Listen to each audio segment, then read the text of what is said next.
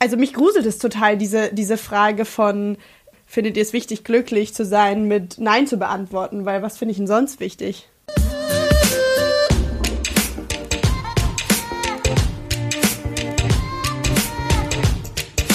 Der Mimimi Podcast. Ja, willkommen zu einer neuen Folge vom Mimimi Podcast, wo wir einmal im Monat über Sachen sprechen, die irgendwie uncooler oder komplizierter sind, als sie vielleicht auf den ersten Blick wirken. Ich bin Lara. Ich bin Taine. Und ich bin Philine. Hallo. Und es ist unsere erste Folge seit Corona-Dinge in Deutschland so richtig eine Sache sind. Ja, das stimmt. Das stimmt.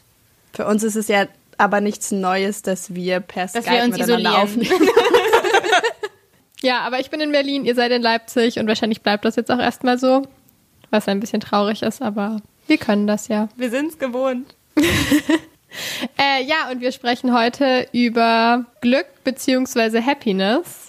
Ja, wir haben uns so ein bisschen schwierig getan mit der Übersetzung oder Nicht-Übersetzung des Titels, ne? Weil ja irgendwie Glück ist ja im Deutschen, hat jetzt so mehrere Bedeutungen und wir reden eigentlich übers Glücklichsein. Also nicht so über Glück im Sinne von Zufall oder so, sondern eben um dieses, was im Englischen irgendwie in Happiness, finde ich, besser greifbar ist ein bisschen. Naja, und schon auch so ein bisschen habe ich mich gefragt, wie grenzt sich so dieser Glücklichsein Begriff von dem Zufriedensein ab? Also vielleicht glücklich in so einer größeren Form, habe ich irgendwie gedacht. Also, weil Zufriedenheit ist vielleicht was, was ich so mal kurz verspüren kann, auch wenn ich was gerade gegessen habe und ich hatte Hunger und dann habe ich was Geiles gegessen oder so.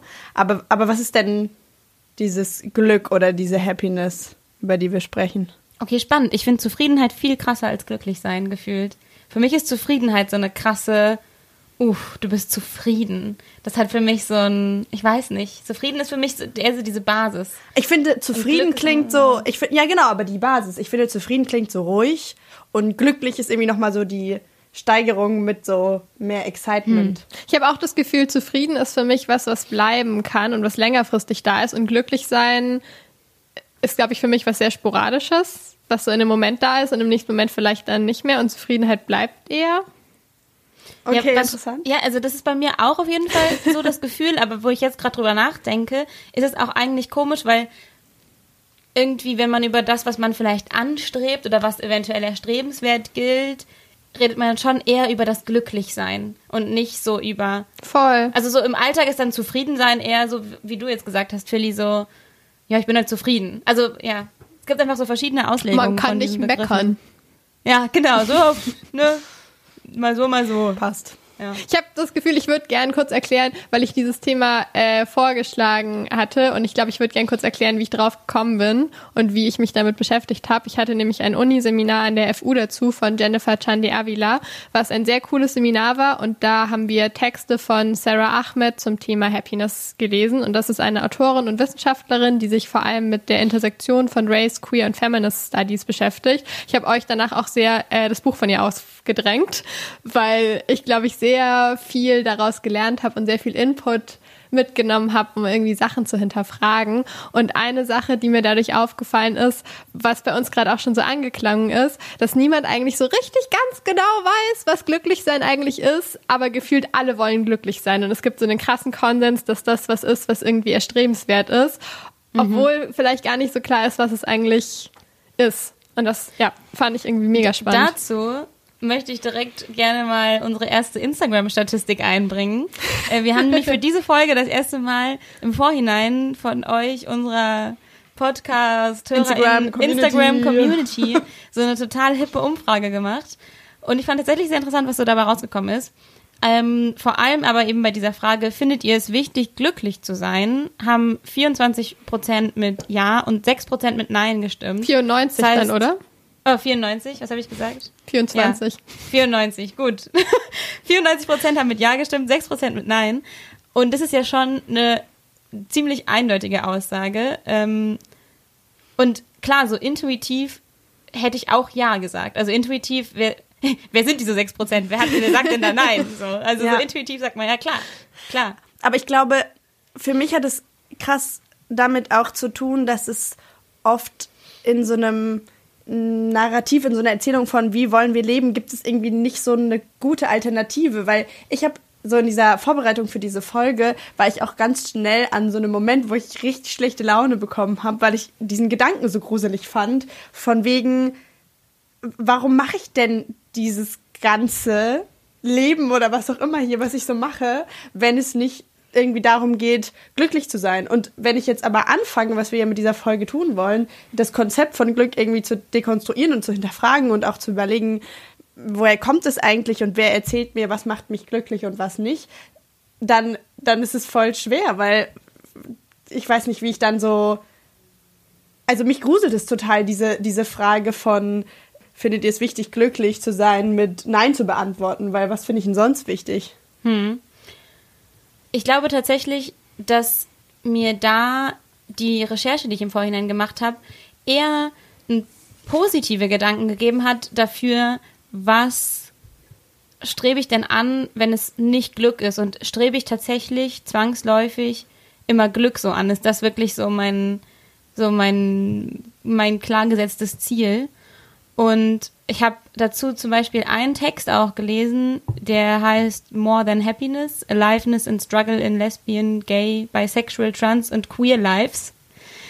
Und dieser Text hat so aufgezeigt, dass so, dass Bedeutung und Ziele im Leben eben anhand von Beispielen von queeren Personen hat dieser Text aufgezeigt, dass so diese, dass so Bedeutung und Ziele im Leben eben oft ja gar nicht durch glücklich sein oder durch Happiness gesteuert sind, sondern teilweise eben genau auch durch so Struggle, die man hat, Probleme, die man hat, Widerstand, Kämpfe, die man kämpft und dieses, dieses ganze alltägliche Leben und das dadurch so die Bedeutung des Lebens nicht trotz dieser ganzen Kämpfe, sondern aufgrund dieser ganzen Kämpfe irgendwie erst kommt und gar nicht das Glücklichsein, wenn, wenn man so quasi ganz ehrlich zu sich ist, eigentlich ja gar nicht unbedingt im Vordergrund steht, weil dann würde man vielleicht ganz andere Entscheidungen treffen, als man sie trifft. Naja, aber es geht ja nicht nur, das ist ja wieder die Frage, sind es tatsächlich Entscheidungen, die ich treffen kann? Also wenn ich mich in einer bestimmten Community oder Gruppe wiederfinde, die Kämpfe kämpfen muss, um überhaupt irgendwie überleben zu können und irgendwie in dieser Welt, in der wir leben, klarzukommen, dann ist es ja nicht unbedingt eine Entscheidung gegen ein konventionelles Streben nach Glück, sondern ich, ich muss das quasi machen, weil ich finde mich irgendwie in diesen Umständen wieder. Und deswegen weniger, ich entscheide mich jetzt, Glück nicht so wichtig zu finden, oder? Ich glaube, das ist tatsächlich auch voll die große Diskussion, die es gibt, so was wenn man davon ausgeht, dass glücklich sein was erstrebenswertes ist, wie man glücklich wird. Also ob das eine Frage von Entscheidungen ist oder eine Frage von Umständen. Und ich habe mich für Uni-Sachen sehr mit der so der Wissenschaft hinter Happiness auseinandergesetzt, also irgendwelche PsychologInnen, die sich damit beschäftigen.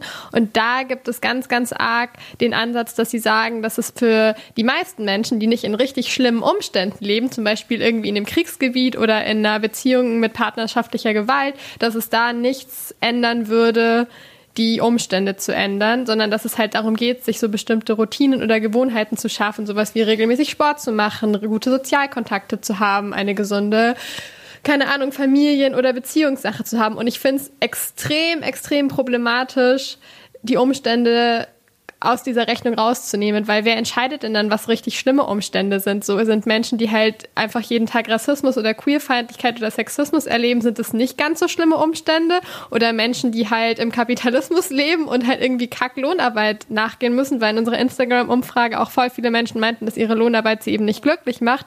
Also ja, diesen Ansatz, dass man sich von seinen Umständen lösen muss und dass man nur jeden Morgen irgendwie Yoga machen und meditieren muss und sich gesund ernähren und dann ist man glücklich. Ja, mich hat das sehr aggressiv gemacht. Ja, interessanterweise hat unsere Instagram-Umfrage da ja auch eben, war ja wahnsinnig äh, gespalten. Unsere, äh, waren die Antworten wahnsinnig gespalten.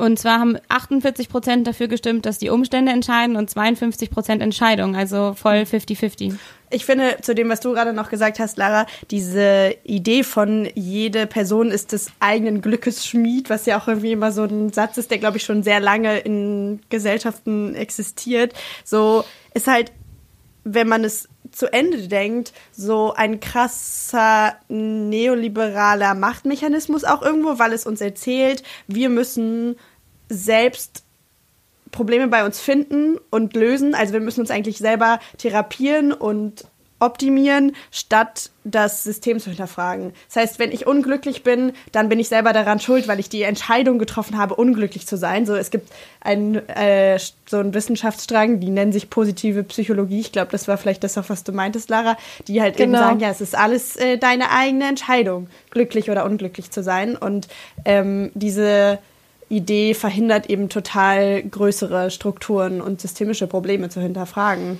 Hm, aber wie würdet ihr denn, wenn ihr an euer eigenes Leben denkt, das in, da, darüber nachdenken? Weil natürlich gibt es die größeren quasi Makroebenen, auf denen viele Umstände entscheidend sind. Aber wenn ich ganz ehrlich zu mir bin, waren meine äußeren Umstände immer gar nicht so wichtig für mein persönliches Glücklichkeitsempfinden in dem Moment. Also, und das fand ich, finde ich schon spannend. Also ich glaube, ganz viel, wenn ich jetzt in meinem persönlichen Leben drüber nachdenke, sind die um, also nach den Umständen entsprechend, müsste es mir eigentlich meistens ziemlich top gehen.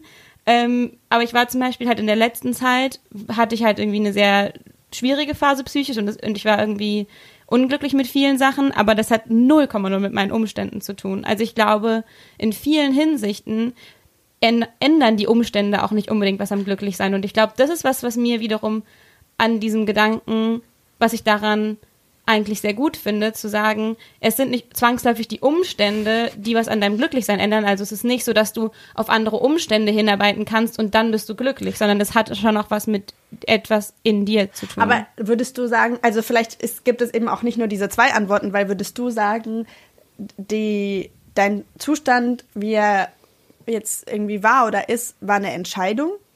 War, weil du nicht die Entscheidung getroffen hast, glücklich zu sein? naja, vielleicht ist nicht die Entscheidung, vielleicht ist Entscheidung auch nicht unbedingt das Gegenteil von Umstand. Vielleicht ist auch die Frage schon fehlleitend. Ich glaube, mein Punkt geht mehr darauf hin, dass ich nicht glaube, dass die Umstände zwangsläufig was am Glücklichsein ändern. Und darauf, das ist für mich auch, finde ich, also das wäre für mich umgekehrt auch zu einfach. Also es ist vielleicht zu einfach zu sagen, man kann es entscheiden, aber es ist auch zu einfach zu sagen, man braucht nur die richtigen Umstände und dann ist man glücklich. Hat ich ja dann vielleicht unsere Instagram-Community schon ganz gut geantwortet in ihrer Zwiegespaltenheit.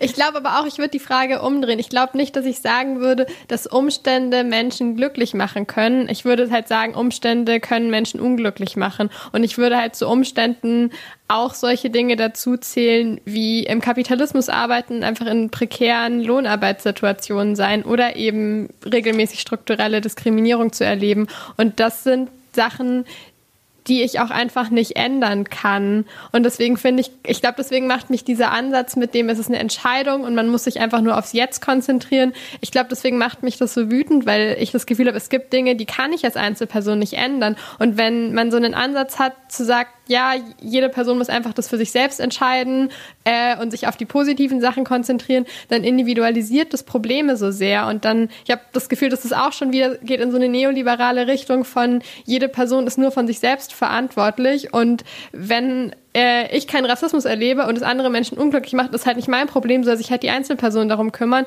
Und ich habe das Gefühl, es lenkt so sehr ab von Kämpfen, die ich gerne als Kollektiv führen würde und die ich nicht nur für die Umstände führen möchte, die mich unglücklich machen, sondern eben auch für die Umstände, die Menschen um mich herum unglücklich machen. Und ich, ja, das ich habe den ich habe den Satz gelesen, dass das äh, Streben nach Glück uns unpolitisch macht und habe gemerkt, wie es irgendwie sehr uh. in Konflikt kommt mit so, was ich so mache oder wie ich so lebe, weil ich einerseits mich als ähm, sehr politische und aktivistische Person bezeichnen würde, aber trotzdem auch sagen würde, ich möchte irgendwie glücklich sein. Und gleichzeitig halt ich jetzt überhaupt nicht mehr weiß, wie es irgendwie zusammen funktioniert, weil ich verstehe schon die Überlegung, dass glückliche Menschen, wie auch immer sie das für sich verstehen, keine Revolution, um es jetzt mal so ganz groß auszudrücken, anstreben wollen, weil sie sind ja irgendwie glücklich und zufrieden mit dem um sich herum so. Und ähm, ich habe auch bei Sarah Ahmed gelesen, dass sie sagt, Revolution zu wollen bedeutet zuzulassen, dass man gestresst und irritiert ist von was passiert um mich herum und in was für einer mhm. Welt lebe ich. Und für mich ist es ehrlich gesagt gerade total der Konflikt. Ich habe darauf auch keine Antwort, weil irgendwie frage ich mich, kann ich beides wollen und geht überhaupt beides gleichzeitig.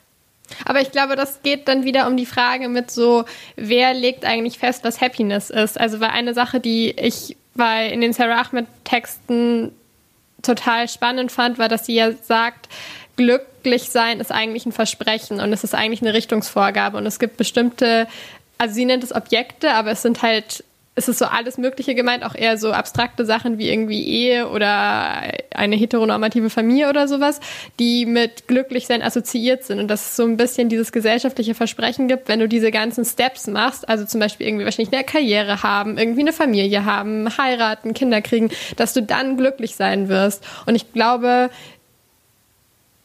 diesen Konflikt, den es gibt zwischen quasi politisch sein und Glück anstreben, hat auch was damit zu tun, wie man Glück definiert und ob man quasi diese, ich weiß nicht, ob Mainstream-Definition von Glück so ein gutes Wort dafür ist, aber wie man Glück versteht und für sich definiert. Weil ich zum Beispiel nicht sagen würde, dass alle Menschen, die politisch sind und die eine Revolution wollen, deswegen automatisch immer unglücklich sein müssen und dass es ihnen immer schlecht gehen muss, weil ich glaube, dass das auch einfach nicht so ein produktiver Aktivismus ist, wenn es alle Leute ständig konstant am struggeln sind. Das ist halt die Frage, weil ich glaube, da ist halt schon was dran. Also ist es nicht so, dass jetzt, wenn man zum Beispiel Deutschland als Land nimmt, ich habe schon immer das Gefühl, den Leuten geht's quasi, also deswegen, deswegen wählen die Leute ja die CDU, oder? Weil sie eben nicht so sehr einen Struggle haben, dass sie irgendwie das Gefühl haben, was verändern zu wollen. Sehr vereinfachte Darstellung, klar. Aber so, ich weiß nicht, in Chile zum Beispiel ist, sind ja diese krassen Proteste wieder aus so einer krassen Notsituation heraus entstanden. Das ist natürlich voll die deprimierende Weltsicht, dass erst so eine Notsituation entsteht, damit sich was verändert. Aber gleichzeitig glaube ich, wenn wir von einem schnellen, krassen Umschwung zum Beispiel, also wenn wir den wollen, habe ich irgendwie schon das Gefühl, dass das wahrscheinlich auf der anderen, ja, dass das war, ja, ja. Ich glaube, ich will den Satz nicht beenden, weil ich es deprimierend und traurig finde. ja, so ging es mir ja auch. Aber weil du gerade meintest, Lara, dass es voll drauf ankommt, was für Vorstellungen man von glücklich sein hat und ähm, was es überhaupt bedeutet, in dieser Gesellschaft glücklich zu sein, beziehungsweise was als ein glückliches Happy Life so bewertet wird. Was würdet ihr denn sagen? Was sind, was habt ihr gelernt so? Womit seid ihr aufgewachsen, was ein glückliches Leben bedeutet? Was wurde euch so beigebracht oder was habt ihr irgendwie gesehen? Ich glaube, dass schon viel so wichtig war, sowas wie einen festen Job haben und insofern finanziell abgesichert sein, war, glaube ich, was, was in meinem Aufwachsen viel mit glücklich sein, zufrieden sein, überhaupt Zukunft haben assoziiert ist oder war?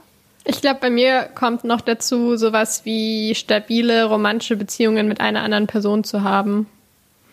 Ja. Weil, glaube ich, schon alle erwachsenen Menschen, die, als ich jünger war, in meinem Leben wichtig waren, in einer längerfristigen Beziehung waren oder irgendwann wieder in eine gekommen sind und dann auch so sehr viel zusammen gemacht haben mit der jeweiligen Partnerin.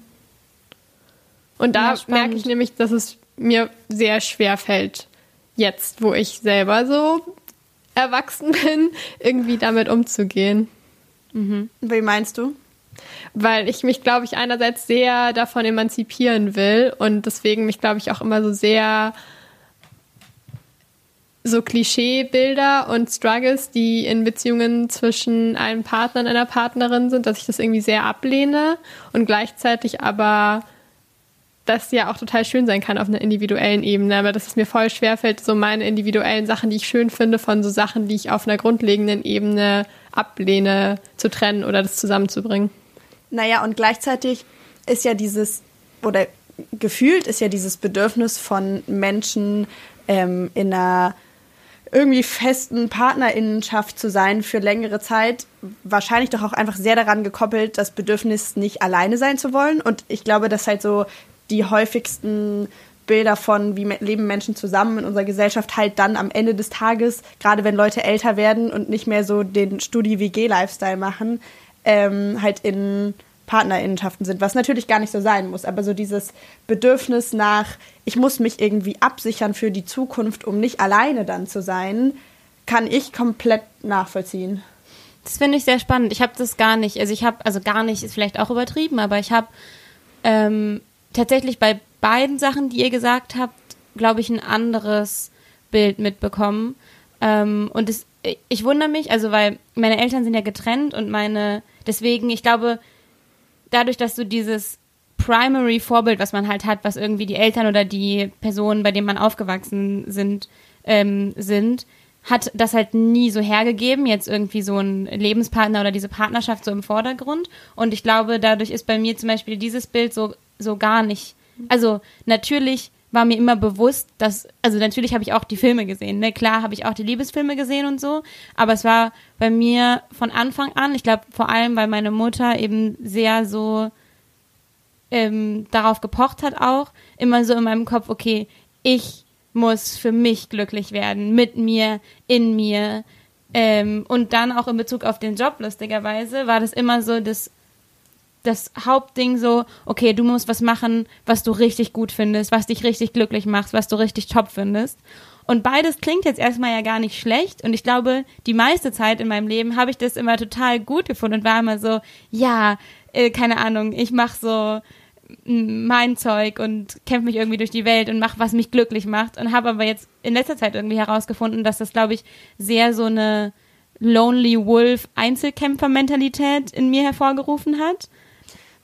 Ja, ich glaube, was ich gerade meinte auch mit das, dem Bedürfnis, nicht alleine sein zu wollen. Ich glaube, für viele Menschen funktioniert das wahrscheinlich meistens nur oder ja, in irgendwie festen Partnerschaften, aber aus meiner Perspektive muss es auch gar nicht so sein. Also ich glaube, vielleicht so dieses, es geht mir gar nicht darum, eine feste romantische Partnerinschaft anzustreben, aber ich glaube, dieses menschliche Bedürfnis, nicht alleine sein zu wollen, was, glaube ich, bei vielen Leuten halt dazu führt, dass sie das haben und dass sie vielleicht auch das Bedürfnis haben, irgendwie Kinder zu bekommen oder so, weil die irgendwie, weiß ich nicht, mehr an einen gebunden sind als alle möglichen anderen Menschen erstmal das kann ich irgendwie sehr nachvollziehen.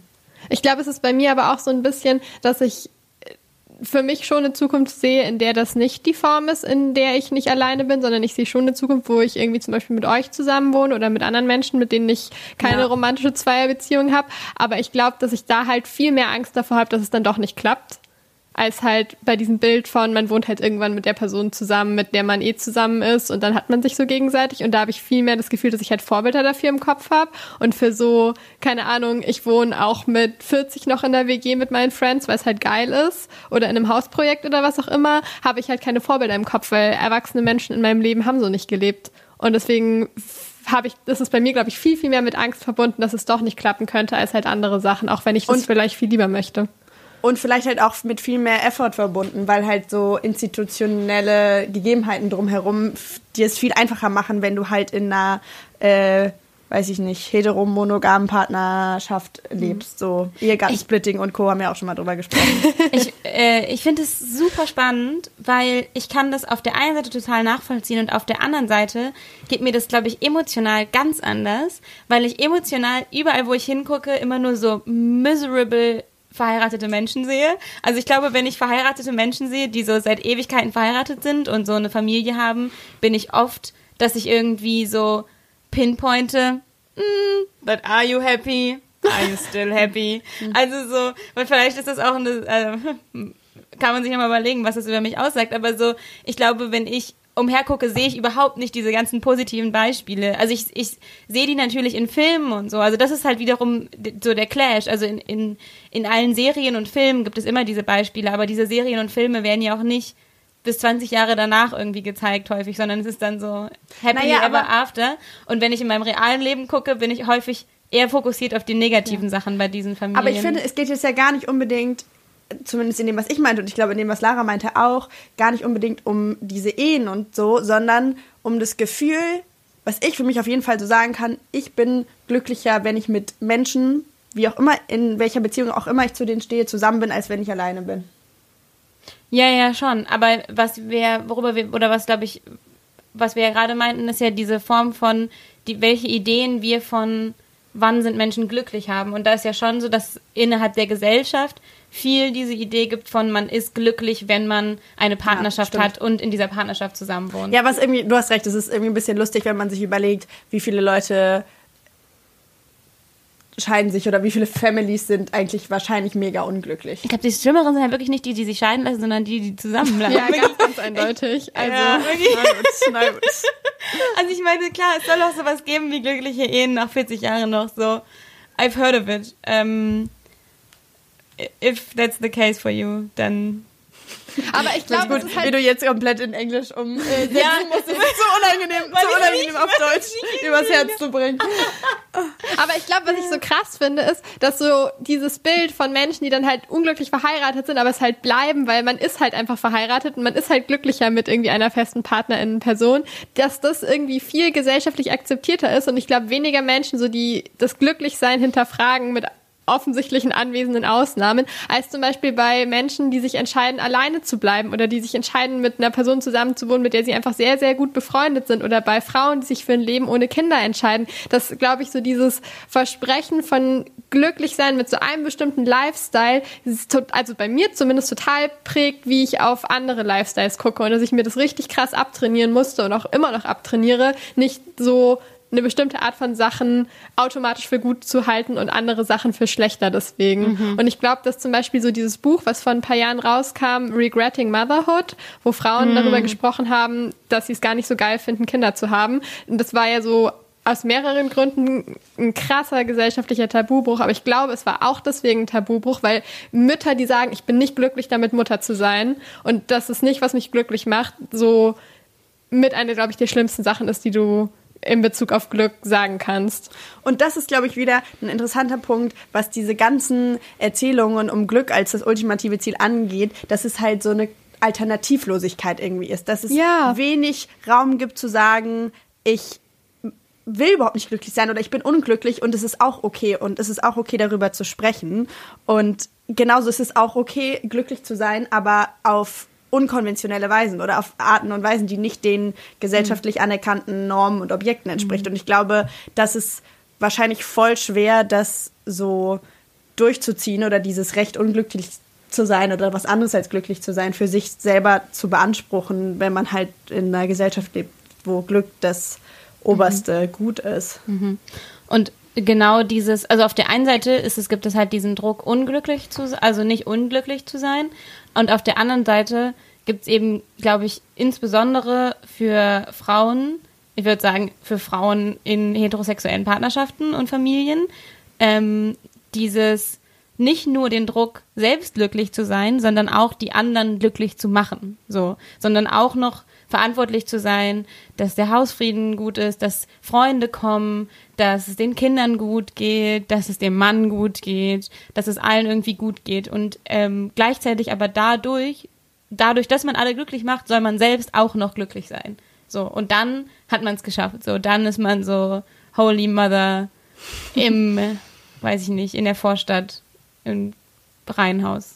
Und es don't know. verdeckt ja auch voll krass die Arbeit, die da einfach drin steckt. Also weil immer so diese Annahme, ja, man macht das, weil es mich glücklich macht, meine Kinder glücklich zu sehen oder weil es mich glücklich macht, meinen Partner glücklich zu sehen, versteckt richtig krass halt die irgendwie unbezahlte Care-Arbeit oder auch unbezahlte Hausarbeit, die da einfach drin steckt, Leute von A nach B zu karren oder sich irgendwie jeden Tag ums Abendessen zu kümmern oder halt einfach selber zurückzustecken und Sachen dann nicht zu machen.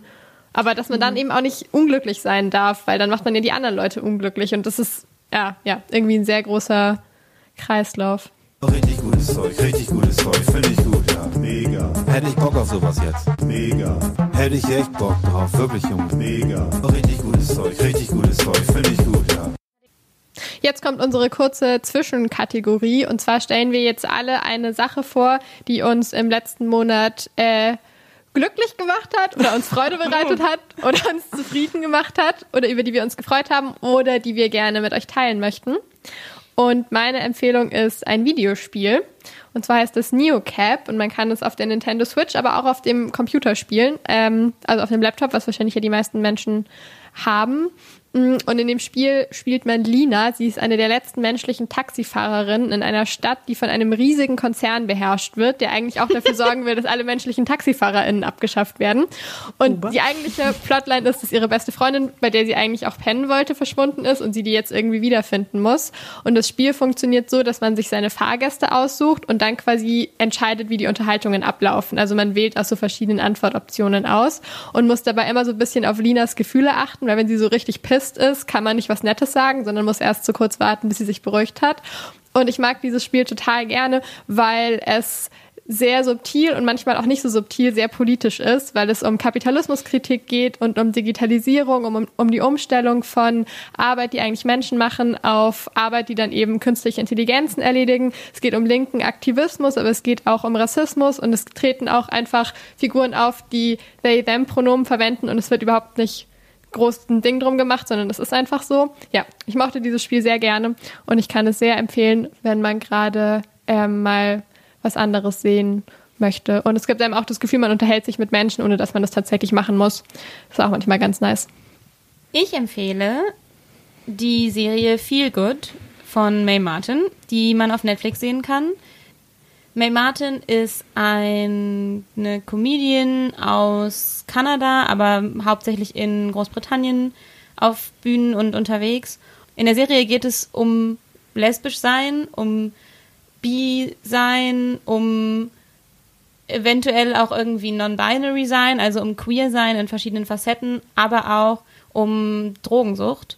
Und ähm, ich fand diese Serie sehr gut, weil ich das Gefühl hatte, man hat vor allem mal andere Charaktere gesehen, als man sie sonst irgendwie von Serien kennt. Ich fand, die Charaktere waren alle sehr vielschichtig und nachvollziehbar und ähm, außerdem fand ich sehr gut, Drogensucht nochmal in so einem Licht zu sehen von einer Person, mit, mit der ich mich identifizieren kann, weil ich gemerkt habe, dass ich häufig doch Drogensucht in so eine Schublade stecke und ähm, das hat mir sehr geholfen, das, diese Schublade zu öffnen und reinzugucken. Ich empfehle diesen Monat die äh, Musik von Alice Fibilou, die ich schon länger sehr gerne mag. Und zwar einerseits jetzt gerade nochmal wiederentdeckt habe, weil sie äh, seit äh, Corona-Kontaktverbot, Isolationszeiten, sie regelmäßig Live-Konzerte auf Instagram gemacht hat und ich sowas eigentlich fast nie anschaue. Also ich glaube, ich habe in meinem Leben ein, an, ein einzig anderes Instagram Live angeschaut, weil ich es irgendwie, keine Ahnung, weiß nicht warum, ist nicht so richtig mein Format. Und ähm, aber irgendwie ihre Konzerte total schön und ähm, aufheiternd, beglückend. Ich finde. würde gerne ähm, alle HörerInnen noch mit dem Bild, was ich dazu im Kopf habe, beglücken. Und zwar ähm, hat Philly dieses Instagram Live-Konzert gehört, während sie hier im Zimmer auf dem Boden gemalt hat und gekifft hat. Und äh, ich fand es ein so schönes Bild, dass ich das euch gerne noch mitgeben wollte. Also falls ihr das euch anhört, dann nehmt dieses Bild auch mit. Ja, ihre Musik ist wirklich sehr cool. Ich mochte ihre Musik auch schon, bevor ich verstanden habe, dass sie auch ziemlich coole feministische Texte hat. Ich habe die Musik erst einfach irgendwie nur so gehört und dachte, es klingt nett. Dann habe ich verstanden, ihre Texte sind auch ziemlich cool. Ähm, ja, kann man sich auch auf Spotify anhören. Man kann aber auch die coolen Live-Videos bei Insta anschauen. Richtig gutes Zeug, richtig gutes Zeug, finde ich gut, ja. Mega. Hätte ich Bock auf sowas jetzt. Mega. Hätte ich echt Bock drauf, wirklich, Junge. Mega. Richtig gutes Zeug, richtig gutes Zeug, finde ich gut, ja. Würdet ihr sagen, ihr könnt oder könnt ihr bewusst in der Gegenwart glücklich sein? In dem Moment? Ja. Ich würde auch sagen, ja. Weil ich habe gemerkt, dass ich, wenn ich diesen Moment habe, in dem ich denke, oh, jetzt bin ich gerade glücklich, dann bin ich es irgendwie schon wieder nicht mehr. Also dann verfliegt dieser Oh, Moment gefühlt sofort, weil ich irgendwie denk, merke, sobald mir das bewusst wird, fange ich an darüber nachzudenken, was mich vielleicht eigentlich daran hindern sollte oder könnte, gerade glücklich zu sein. Das ist interessant. Bei mir ist es genau umgekehrt, würde ich sagen. Ich glaube, wenn ich an dem Punkt bin, dass ich in dem Moment, dass ich so in dem Moment bin, dass ich spüre, ah geil, ich bin glücklich, dann überschlägt sich das fast. Also dann wird es zu sowas, sowas komplett euphorischem. Ähm, da sind dann auch so, ich weiß nicht, wie Fiddy und ich haben mal so eine so eine Wanderung gemacht auf so einen Berggipfel, wo wir oben angekommen sind und wirklich, das war so, dann kommen diese Glückshormone und dann habe ich rumgeschrien und war gar nicht mehr zu halten. Also ich glaube, bei mir ist es eher, wenn dieser Punkt dann überschritten ist, dann komme ich gar nicht, komme ich gar nicht mehr zurück. aber es ist dann vielleicht nicht so easy peasy dahin zu kommen, je nachdem. Ja. Ja, ich glaube, ich finde es ganz, ganz schwierig, das so bewusst tatsächlich festzustellen und dann auch festzuhalten.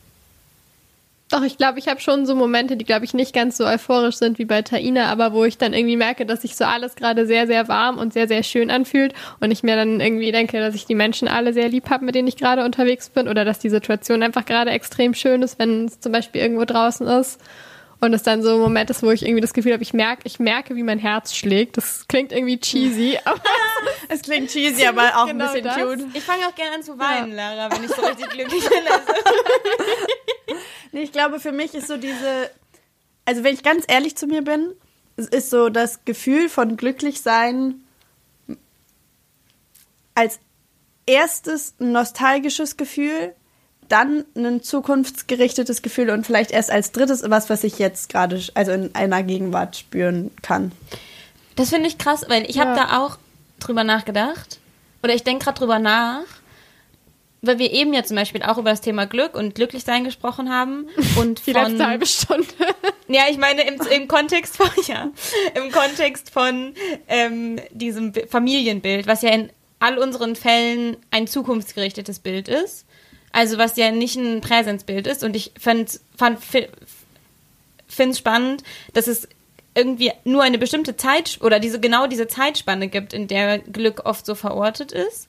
Ähm, weil du das gerade sag, gesagt hast mit Zukunft oder Vergangenheit. Weil ich glaube, verschiedene Zeitspannen im Leben sind irgendwie mit so verschiedenen Glücklichkeitssachen verbunden. Und ich frage mich gerade, Philly, wenn du das hast, wenn du jetzt zum Beispiel sagst, ist es dann nostalgisch, sind das dann so zum Beispiel sowas wie so dieses kindheitliche Glück, was dann kommt? Und wenn zukunftsgerichtetes Glück ist, ist das dann so ein bisschen dieses, ich weiß nicht, ich werde dann erfolgreich sein oder ich werde dann da und dort leben und werde glücklich sein oder wie genau? Ich glaube, es ist, also dieses Vergangenheitsgerichtete ist nicht unbedingt nur so weit in die Vergangenheit gerichtet. Also ich meine damit jetzt gar nicht nur so, oh, die kindliche Unbeschwertheit war so super, sondern auch sowas wie, ich erinnere mich vielleicht, wenn wir zusammen mit unserer Freundinnengruppe irgendwo waren und irgendwas Schönes gemacht haben und es ist irgendwie ein Ereignis, was mir im Kopf geblieben ist, was ich sehr schön fand und vielleicht in dem Moment auch als glücklich empfunden habe, aber in meinem Kopf ist es, glaube ich, in der Retrospektive noch mal sehr viel mehr mit Glück verbunden, als es vielleicht in diesem Moment war. Aber das habe ich, glaube ich, auch. Ja. Und dieses in ins Zukunftsgerichtete, ich glaube, das ist mehr, das ist weniger konkret. Das ist jetzt nicht, was du gerade meintest, irgendwie mit dann werde ich da und da leben oder diesen und diesen Erfolg, in welchem Bereich von meinem Leben auch immer haben, sondern mehr so, ich glaube, ich brauche dieses Gefühl von in der Zukunft kann das sein, um mich auch so daran orientieren und daran festhalten zu können. Ich glaube, ich kann nicht so jetzt gerade irgendwie da sein und was machen, ohne dieses zukunftsgerichtete Gefühl von, da wird mal diese Zufriedenheit oder dieses Glücklichsein sein. Aber wichtige Frage dazu. Glaubt ihr, dass ihr immer glücklicher werdet mit der Zeit? Ich dachte das ziemlich lange, aber ich, also ich glaube, mir war, als ich so Teenager war, glücklich sein sehr viel wichtiger als jetzt und es war sehr viel mehr in die Zukunft gerichtet, weil ich immer dachte, es, es muss noch was mehr geben, als irgendwie in dieser Stadt zu sein und auf diese Schule zu gehen und die immer gleichen Leute zu sehen und dann wurde es halt auch immer besser, weil ich habe dann halt Leute kennengelernt, die besser zu mir gepasst haben und mich mit Themen beschäftigt, die ich spannender fand. Aber inzwischen weiß ich gar nicht mehr, ob das so, ob so eine exponentielle Steigerung von Glück tatsächlich so das Ziel ist oder ob das tatsächlich so mein Ziel ist oder ob es mir eher, also ja, ich glaube irgendwie Ziele haben sich verschoben. Ich glaube nämlich, Und bei mir deswegen- immer. Ja. Gucke ich da Ich glaube ich das- nicht mehr so drauf in dem Sinne. Ich sehe das rational auch voll wie du. Und ich glaube, es hat sich da auch was verschoben in meinem Kopf. Aber gleichzeitig, wenn ich ehrlich zu mir bin, glaube ich emotional auch nicht. Ich glaube, so rein emotional habe ich dann auch manchmal so dieses zukunftsgerichtete, ähm, so punktuelle auf das hinarbeiten, dann bin ich glücklich. Und ich merke jetzt gerade erst, wie perfide das ist, weil das ja wirklich niemals dann das erreicht. Also, dass man halt, dass es auch voll, ich weiß nicht, dass es auch eigentlich voll egal ist. Also, wenn ich, wenn ich immer halt versuche, was zu machen, was mich halt dann glücklicher macht in der Zukunft, bin ich ja nie glücklich. Und ich glaube, deswegen fand ich auch die Umfrage, ich muss wieder zu einer Frage von unserem, von unserem Instagram-Ding zurückkommen, spannend, weil die relativ eindeutig war und ich es krass finde. Bei dem triffst du Entscheidungen, durch die du aktuell unglücklicher wirst, von denen du aber glaubst, dass sie dich in der Zukunft glücklicher machen. Und 70 Prozent haben für Ja und 30 Prozent für Nein gestimmt. Und ich verstehe voll die 70 Prozent, weil natürlich wahrscheinlich im ganz Kleinen macht es irgendwie jeder. Aber ich glaube, ich mache es viel zu viel. Ich glaube, ich mache es viel zu viel, dass ich irgendwelche Sachen mache, weil ich denke, die werden dann in der Zukunft zu irgendwas führen, was sie aber wahrscheinlich nie tun oder ich werde es dann halt nie merken, wenn es soweit ist. Zum Beispiel? Oder willst du gerade nicht Na, scheren? Ich glaube, so, so Sachen wie. Ich habe zum Beispiel, als ich angefangen habe zu studieren, habe ich irgendwie gedacht, ich will auf jeden Fall so ein International Povi Master irgendwie machen, keine Ahnung. Also irgendwas, wo ich irgendwas mit Povi brauche. Und habe ja aber Ethnologie angefangen zu studieren und habe dann aber schon gedacht, okay, ich mache auf jeden Fall 60 Credits Povi Master, weil äh, wenn ich dann, äh, Povi Module, weil wenn ich dann im Master mich für diese Povi Master bewerben will, brauche ich mindestens 60 Credits. Das war so ein kompletter Bullshit-Kackgedanke von mir, weil ich natürlich jetzt nicht mehr International, was weiß ich, studieren möchte und irgendwie se- diese 60 Povi-Credits, nicht um euer Studienfach zu offenden, aber die meisten Module davon waren echt richtig kacke. Und ich hätte so viel geilere Module machen können, auf die ich in dem Moment einfach Bock gehabt hätte. Und ich glaube, ehrlich gesagt, vielleicht ist es auch bei Menschen anders. Ich glaube, ich bin auch eine sehr impulsive Person und ich weiß einfach eigentlich von mir, dass sich meine Wünsche und, und Ziele und Gedanken und Sachen, die mich glücklich machen, auch einfach verändern. Wahrscheinlich haben andere Menschen mehr so klarere Ziele und wollen irgendwie auf was hinarbeiten. Aber bei mir macht es wirklich überhaupt keinen Sinn, weil ich werde jetzt einen Master anfangen und in einem Jahr werde ich denken, oh, das würde mich aber auch interessieren, das finde ich auch spannend. Und es ist ja auch nichts Schlechtes, aber es heißt eigentlich für mich im Umkehrschluss, dass es keinen Sinn macht, Entscheidungen zu treffen, die, von denen ich glaube, dass sie auf lange Sicht gut sind, sondern eigentlich halt Entscheidungen zu treffen, von denen ich glaube, dass sie jetzt gut sind für mich. Ja. Aber ja, ich glaube, das ist etwas, was mir sehr schwer fällt und was ich auch, glaube ich, teilweise sehr beneidenswert finde. Dieses eben, ich treffe eine Entscheidung jetzt in dem Moment, weil ich es jetzt im Moment geil finde und mir es damit gut geht, weil es für mich auch ähm, sehr verknüpft ist mit, ich lebe sehr in diesem Moment und den kann ich total irgendwie voll, weiß ich nicht, genießen oder eben auch nicht genießen, je nachdem, was es für ein Moment ist, aber ich bin jetzt gerade hier. Und ich glaube, das sind vielleicht für mich auch die Momente, in denen ich tatsächlich am glücklichsten bin, in denen mir das gelingt. Und ich weiß nicht, ob das so oft passiert. So, weil ich das Gefühl habe, häufig sind meine Gedanken dann eben doch wieder bei bestimmten Zukunfts- oder Vergangenheitsszenarien.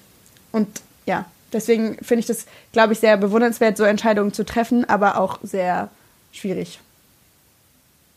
Aber das ist spannend, weil das ja jetzt fast schon wieder in diese Richtung von diesem positive Psychologie-Ding geht, über das wir am Anfang geredet haben, weil es da ja auch ganz viel darum geht, so im Moment zu leben und so seine Vergangenheit hinter sich lassen zu können und nicht zu krasse Zukunftsangst zu haben. Also ich habe ähm, einen Podcast gehört, den uns äh, Phillys Vater empfohlen hat. Er ist die Happiness Okay. Lab. Äh, ich schreibe jetzt meine Hausarbeit darüber. haha. ähm, und da redet eine von diesen Psychologinnen darüber, ähm, dass sie auf die Idee für das Thema gekommen ist, weil sie gesehen hat, dass so Leute, die einen, an der Yale-Universität, wo sie unterrichtet, eingenommen werden, so richtig krass happy sind, wenn sie genommen werden und halt so euphorische YouTube-Videos posten, wie sie rumschreien, weil sie es so geil finden, an dieser Uni genommen zu sein. Und dass sie dann feststellt, dass sie, wenn sie an der Uni sind, halt mega gestresst sind, dass es ganz vielen psychisch davon schlecht geht, dass sie so große Zukunftsangst haben, sich so sehr unter Druck setzen, dass sie irgendwelche guten Noten kriegen müssen, dass sie so ein bisschen so war, wie kann es denn sein, dass es denen so schlecht geht, wenn sie das erreicht haben, worauf, was sie eigentlich so glücklich gemacht hat. Ähm, und sie ist dann sehr so eigentlich, wenn man es wissenschaftlich betrachtet und irgendwelche Studien macht, keine Ahnung, ich bin nicht überzeugt von diesen ganzen Studien, äh, dann sind eigentlich die am erfolgreichsten, die sich quasi keine Sorgen machen um ihre Zukunft, sondern einfach worken und dann passt das alles schon am Ende. Und ich habe das Gefühl, dass das ein sehr naiver Blick ist, weil der eben strukturelle Umstände ignorierten, weil er halt ignoriert, dass sie in der Zeit aufgewachsen ist, wo es noch realistisch war, dass sie sich als erwachsene Person irgendwann ein Haus kaufen konnte und wir in der Zeit aufwachsen und Jobs machen wollen, wo ich nicht sehe, dass wir uns irgendwann ein Haus in der Stadt kaufen können, weil sich halt Preise von Immobilien zum Beispiel verändern, weil sich irgendwie Jobs verschieben. Also es jetzt Jobs gibt, die gab es gar nicht, als sie angefangen hat zu studieren. Und ich habe, ah ja, ich glaube, ich kann Macht dich nicht das so gut erklären. Macht dich das unglücklich, der Gedanke, dass wir kein Haus in der Stadt kaufen können? Nee, ich glaube nicht, dass ich ein Haus in der Stadt kaufen möchte. Also es ist nicht dieser Gedanke, dass ich das Gefühl habe, ich habe schlechtere Chancen als meine Eltern, weil ich das Gefühl habe, ich habe, oder nicht das Gefühl habe, ich weiß, ich habe trotzdem noch sehr viel bessere Chancen und sehr viel mehr so Privilegien als andere Menschen. Deswegen ist es nichts, was mich unglücklich macht, aber ich glaube, es macht mich wütend, wenn Menschen das ignorieren, weil ich das Gefühl habe, sie oder auch wenn ich so mit Menschen in meiner Familie, die halt so die Generation von meinen Eltern sind, darüber rede und die dann meinen, ich verstehe nicht, warum ihr euch schon Gedanken darüber macht, äh, dass ihr euch niemals ein Haus leisten könnt. Ihr wisst es doch noch gar nicht, wartet doch mal ab. Und ich mir denke, ah, es ist so anstrengend, Leuten zu erklären zu müssen, warum die Zukunftsangst von uns was anderes ist als die Zukunftsangst, die unsere Eltern vielleicht mal hatten. Also was und das du irgendwie so, ja. Also im Grunde sagst du, dass so diese, dieser, weiß ich nicht, vielleicht Wunsch von mir, so mehr in dem Moment präsent sein zu können, was vielleicht irgendwie, weiß ich nicht, weiß ich noch nicht mal, ob ich zustimmen würde, ob das in diese positive Psychologie-Richtung geht, dass es irgendwie was ist, was gar nicht funktioniert für jemanden, der so lebt wie wir in unserer Generation. Also dass es halt einfach komplett der Normalzustand ist, so zu denken wie ich und eben nicht wegzukommen von diesen Nicht-Gegenwartsgedanken. Ich glaube, dass es für viele Menschen halt der Normalzustand ist, die zum Beispiel, also ich glaube, dass wir, wenn wir nicht oder anders politisch wären, das vielleicht auch besser könnten. Aber ich glaube, dass es für Menschen mit weniger Privilegien, als wir sie haben, zum Beispiel gar keine Option ist. Also Ja. wenn du halt hasseln musst, damit du am Ende des Monats immer noch Geld hast, um irgendwie Essen zu bezahlen, oder wenn du, äh, keine Ahnung, nach Hanau jetzt mega psychisch belastet davon bist und noch mehr Angst als vorher eh schon vor irgendwie Rassismus und sowas hast, dann ist es, glaube ich, sehr schwierig, einfach im Moment zu leben, unglücklich zu sein. Und das liegt wieder an diesen Sachen, worüber wir am Anfang geredet haben, dass es bestimmte Umstände gibt, die, finde ich, dafür sorgen, dass es sehr vielen Menschen einfach sehr schlecht geht und die wir aber nicht individuell ändern können und die ich irgendwie wichtig finde, mitzubedenken und wo ich das Gefühl habe, man gibt Menschen viel zu viel Verantwortung für Sachen, die sie nicht ändern können, anstatt ihnen irgendwie so was wie einen kollektiven Kampf oder zumindest irgendwie Verständnis dafür anzubieten. Hm, ich glaube, ich habe oh, ich hab super viele Gedanken dazu, gerade in ganz verschiedene Richtungen. Ja, das war auch viel und kompliziert. Ich muss sie gerade irgendwie erstmal ordnen. Ähm, okay, ich habe ich hab zwei Fragen. Zum einen, ähm, ist es, würdet ihr zustimmen, dass dann diese Pyramide oder so, vielleicht nicht diese Pyramide, die man so kennt, aber das ist so, was in dieser einen Maslow'sche Bedürfnispyramide, ja. Ja, ja, ja, ja. I Dings, think it's genau. bullshit. Weil, ja, genau, weil ich finde, das ist halt Bullshit. Und ich hatte Ja. jetzt gerade das Gefühl, dass das jetzt ja wieder auch trotzdem in so eine Richtung geht von, wenn man eine, wenn man bestimmte Privilegien nicht hat, quasi, dann kommt man gar nicht erst dahin, glücklich zu sein. Weil das glaube ich jetzt, das glaube ich halt auch nicht. Ich glaube, das ist ja auch ein, ähm, irgendwie ein Stereotyp von, wenn du so und so lebst oder wenn du das und das hast oder nicht hast, dann kannst du ja gar nicht glücklich sein, weil du kannst ja erst glücklich sein, wenn du ein Haus hast und irgendwie so und so viel Geld. Das finde ich dann auch wieder schwierig zu sagen, du, du bist in der, der und der marginalisierten Perso äh, Situation, was nicht heißt, dass die Leute nicht Struggle haben. Klar, da, darüber müssen wir ja gar nicht diskutieren und dass es nicht voll schwierig ist, aber ich finde, das heißt, es wäre auch wiederum bevormunden zu sagen, deswegen kannst du ja gar nicht glücklich Ja. sein. Und da geht es ja auch nicht nur um glücklich sein, sondern in dieser Pyramide ist es doch auch so, dass irgendwie erst bestimmte materielle Bedürfnisse befriedigt sein müssen, um überhaupt dieses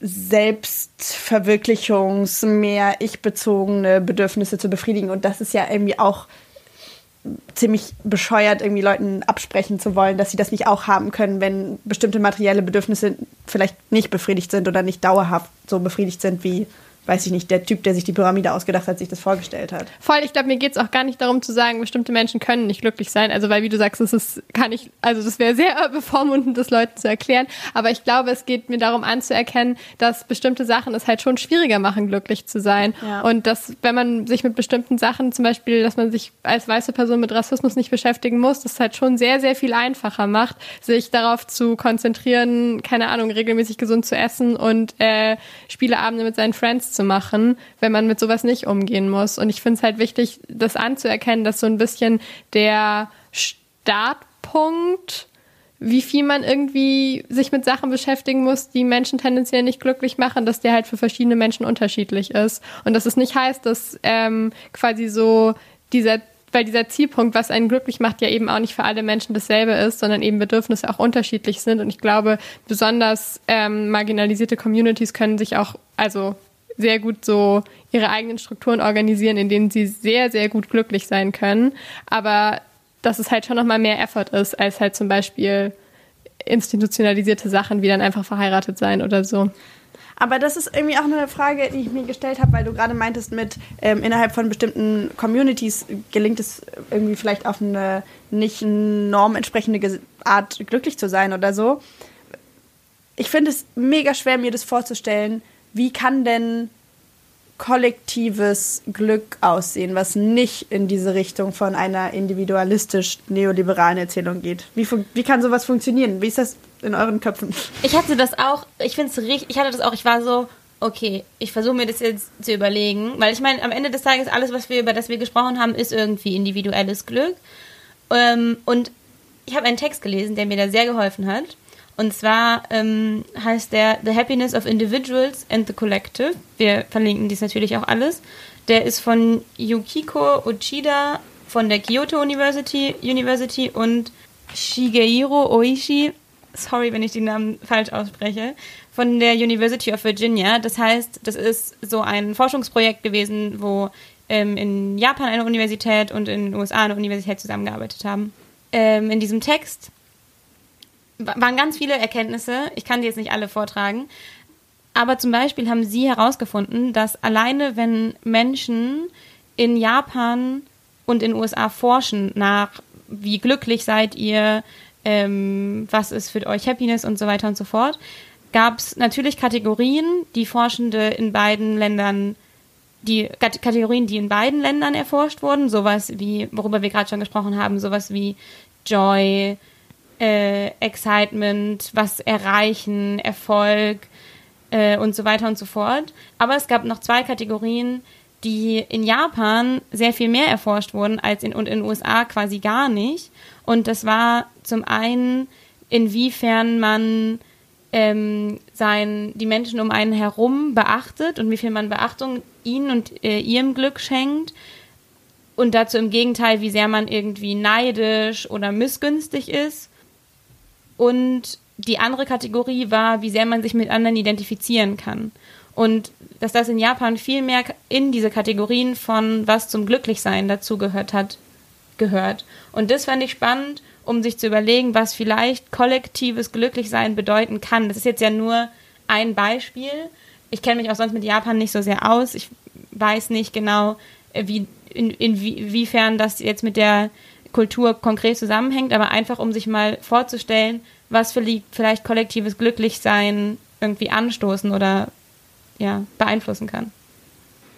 Ich finde es auch voll den spannenden Ansatz, weil ich glaube, so diese ganze so positive Psychologie, Happiness-Studien, die ich mir so angeguckt habe in letzter Zeit, arbeiten mit so einem, ähm, ich weiß nicht, wie das man das auf Deutsch nennt, Self-Measurement, dass ich quasi, dass Leute gefragt werden auf einer Skala von 1 bis 10, wie glücklich bist du gerade? Auf einer Skala von 1 bis 10, wie zufrieden bist du mit deinem Arbeitsleben oder sowas? Und das ist ja eine, also sehr subjektiv und ja auch krass individualisiert und so Fragen zu stellen, wie, wie fühlst du dich quasi als Teil einer Gruppe und hast du irgendwie das Gefühl, dass du da deinen Platz hast und inwiefern sind um dich Menschen, mit denen du dich identifizieren kannst, finde ich so eigentlich einen ganz guten und irgendwie ja spannenden Ansatz.